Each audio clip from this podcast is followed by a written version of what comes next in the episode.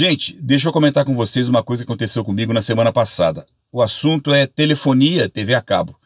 Eu estava assistindo televisão e vi uma operadora de telefonia oferecer um pacote de internet por um preço interessante. Resolvi ligar na minha operadora e, para minha surpresa, eu estava pagando por 60 mega R$ 117,99.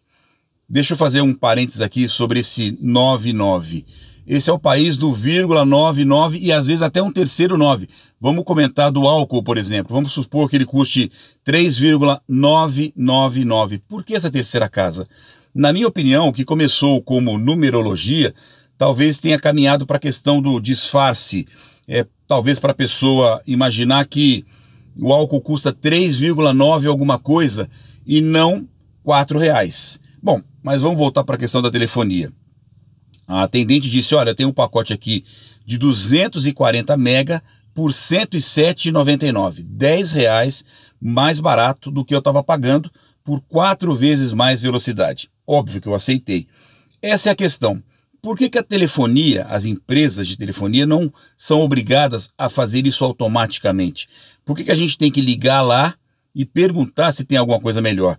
Deveria ter uma lei que forçassem eles a fazer isso automaticamente. É, não tem cabimento eles terem um pacote melhor e a gente tem que ligar e perguntar. A TV acaba a mesma coisa. Às vezes a gente tem que ligar lá, perguntar se tem alguma coisa melhor. Às vezes até comenta, olha, vou mudar de operadora tal. É, e às vezes até muda, aí depois os caras ficam te ligando, pedindo você de volta. Ou seja, é uma relação que deveria ser diferente.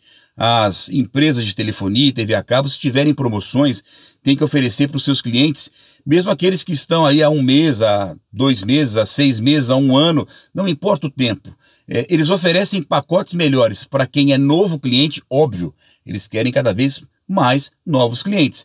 E ignoram e desprezam aqueles clientes que são com eles, estão com eles há décadas, como eu estou há muitos anos. Isso não pode ser assim, não tem cabimento. O que, que você pensa disso? Se você se identificou com esse vídeo, compartilhe com seus amigos.